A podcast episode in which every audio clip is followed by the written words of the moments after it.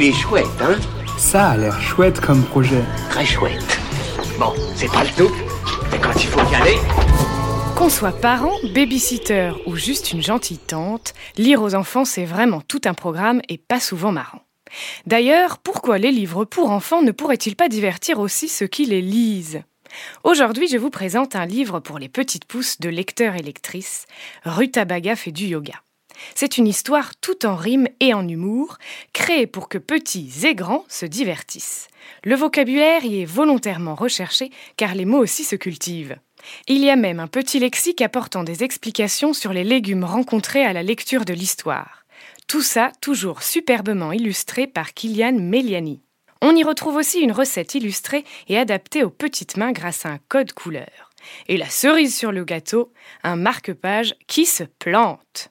Ce projet de Anaël Loury et l'illustrateur Kylian Meliani est à découvrir en exclu sur Ulule jusqu'au 30 septembre. Il est chouette, hein?